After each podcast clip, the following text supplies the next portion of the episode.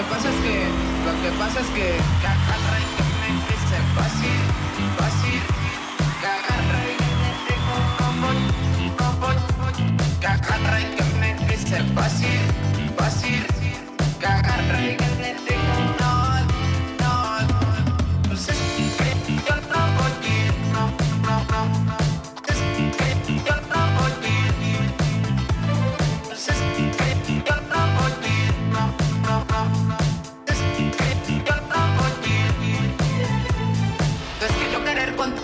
contigo, contigo, yo querer contigo, contigo, que agarre y que me que yo querer contigo, contigo,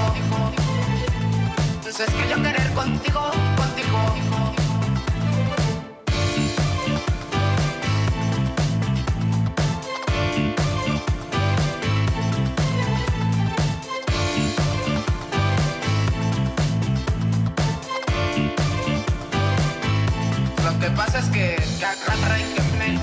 Basir, Basir, que agarro y que le digo.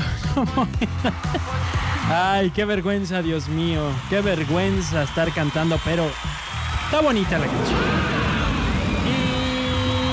Y ya están listas para compartirnos Sí, las fábulas. las fábulas. estamos- Platíquenme de la edición primero del, del libro. Bueno, es una edición eh, que se llama Lobo la Vista y otras fábulas de Sopo. Es de la editorial Castillo. Y bueno, está. Las ilustraciones van a cargo y la recopilación de Cristóbal Janon. Y e ilustraciones de Agatha Raxnicia. Son, es, ella es polaca, creo. A ver, déjame decirle. No, sí es, sí es polaca. Y eh, Cristóbal es chileno. Ok. Y está bien padre, ¿no? Porque, eh, digo... Además, se- la edición, eh, perdón, es como muy práctica. Está muy- pequeña. eh, ajá, y realmente los, las fábulas van casi de dos páginas con muchos dibujitos. con ilustración. sí. Ajá. Qué padre, qué padre. Vámonos entonces a Sembrando Letras.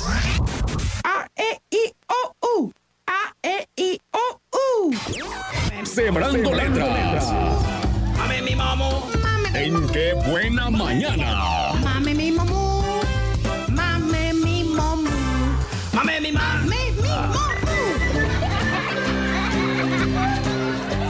Burro. Un burro era esclavo de un jardinero, quien lo hacía trabajar mucho a cambio de poca comida. Cansado, el burro le pidió a Zeus que lo hiciera esclavo de otro hombre. El dios se lo concedió. Ahora su amo era un artesano. El artesano trabajaba muy duro. Exhausto, el burro le rogó a Zeus un segundo cambio. Esta vez, Dios lo puso en manos de un soldado. El soldado partió a la guerra con el burro. Mientras las espadas chocaban y las flechas llovían, el animal aterrado exclamó, Zeus, qué tonto fui por alejarme de mi primer dueño. Ahora voy a morir.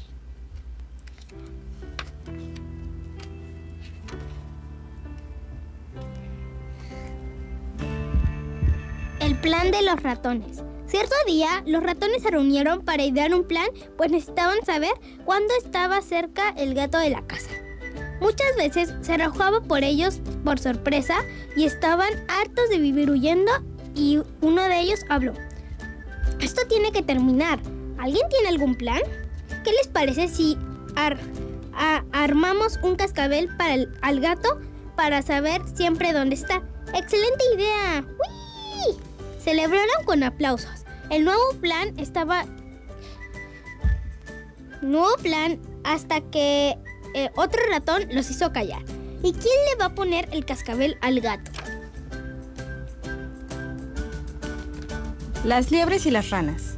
Un día las liebres organizaron una reunión para decidir su futuro. Estaban cansadas de vivir muertas de miedo, de huir de los cazadores y los animales que las perseguían.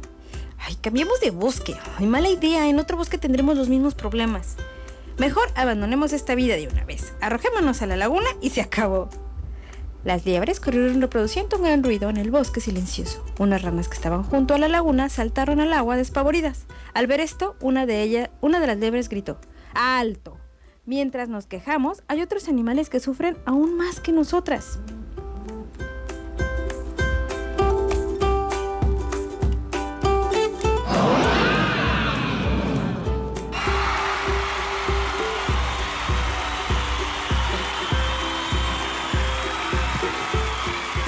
Radio suena. La que buena. La que buena. 95.9 XHCJU FM 25.000 watts. La que buena, Puerto Vallarta, Jalisco. Aquí suena. 95.9 ¡Qué buena mañana! Bien, pues regresamos a qué buena mañana, son las 10 con 3 y ahí estuvieron las fábulas de Esopo. Sí. Bueno, eh, comenzamos con la del burro, que bueno, Ajá. este, yo decía, el burro pues era esclavo, para empezar esclavo, ¿no? O sea, lo curioso aquí es que pide ser esclavo de otro hombre. ¿Por qué no pidió ser libre? sí, estas cosas me conflictúan bastante. Oye, ese estuvo súper breve, yo de repente dije, ¿cómo? ¿Ya acabó? Sí, sí, sí. Sí, o sea, Y- es como la, la moraleja es, Zeus, ¿qué tonto fui por alejarme de mi primer dueño? Ahora voy a morir.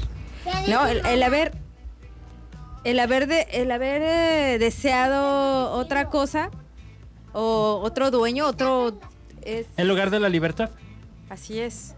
Pero también hay que tener en cuenta que estas fábulas fueron escritas hace dos mil años, ¿verdad? Cuando había esclavitud, cuando había, este, pues, como si por tu color y por, bueno, todavía, pero mucho más en aquel entonces, eh, se decidía si eras esclavo, si eres de la realeza, ¿no? Era bastante más... ¿Sabes que La sección va a ser como los millennials conocen a, Is- a Esopo. Eh, y sí, ¿no? O sea, yo cuando leo estas fábulas de repente digo, ¿qué? ¿Qué les estoy leyendo a los niños? Y vaya que esta es una edición mucho más amigable. O sea, te- te- de verdad tenemos otro libro que sí es un poquito más fuerte, que dices, am, o sea, se murió porque era esclavo desobediente casi, ¿no? Así la, la, la moraleja. Y yo, ¿qué? Básicamente. Ajá. Ok, ¿Y, y luego el otro. El otro fue, eh, bueno, una historia ya muy contada también, de incluso se, a veces en la de verbena popular es como quién le va a poner el cascabel al gato, ¿no? Tenemos una solución fabulosa, pero quién la va a llevar a cabo, ¿no? O sea, Eso está, eh, está claro, porque es casi un suicidio ir y ponerle el cascabel al gato para que los demás eh, eh, sí, es, es esa como disyuntiva moral de me sacrifico yo para el bienestar de mi pueblo. Ajá. Es sí algo complicado, pero pues hay quien, quien tiene como esa, no sé si llamarla virtud, de decir está bien. Valentía. Sí, de decir está bien, o sea, que se per- eh, para per- preservar, pues no sé, la- el bienestar de la comunidad. No precisamente como un acto, pues meramente que pues expongo mi vida por ello, pero a lo mejor otro tipo, tu familia, no sé, tu bienestar económico, no sé. Entonces es- va, va más o Va menos. hacia por los ahí, ¿no? sacrificios, ¿no? Por un bien común. Así es. Y pues la última, eh, las liebres y las ranas. Me acuerdo que un amigo me decía, cuando te sientas mal por algo, acuérdate, piensa en alguien que está peor que tú y te vas a sentir bien. Ella decía que, ya veo de dónde lo saca, de era muy así, como lo pueden escuchar. Y sí, ¿no? Las liebres pues están eh, pues en el ciclo sin fin, en el bosque, Ajá. en el que finalmente pues ellas son este depredadas, ¿no? Por siempre por animales más grandes, por el ser humano.